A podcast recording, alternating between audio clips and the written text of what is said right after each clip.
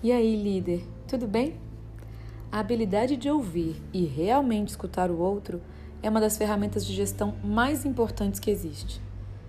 Mas, por ser um dos nossos sentidos básicos, muitas vezes estamos com ele no automático. Quando as pessoas falam com você, você devota sua atenção ou parte de você já está preparada para interromper? Você olha nos olhos das pessoas que estão falando com você ou continua olhando para o computador? Eu sei, são muitas demandas o dia todo. Todo mundo tem alguma coisa para falar para você.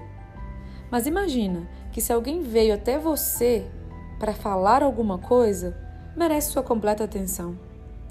É mais educado da sua parte dizer que não pode falar agora do que colocar uma pessoa num monólogo sem plateia. O tempo das pessoas é precioso e o que elas têm a dizer também. Por muito tempo eu tive um post-it no meu computador dizendo: Você está realmente escutando? A gente precisa treinar essa habilidade. Quem você vai escutar melhor hoje?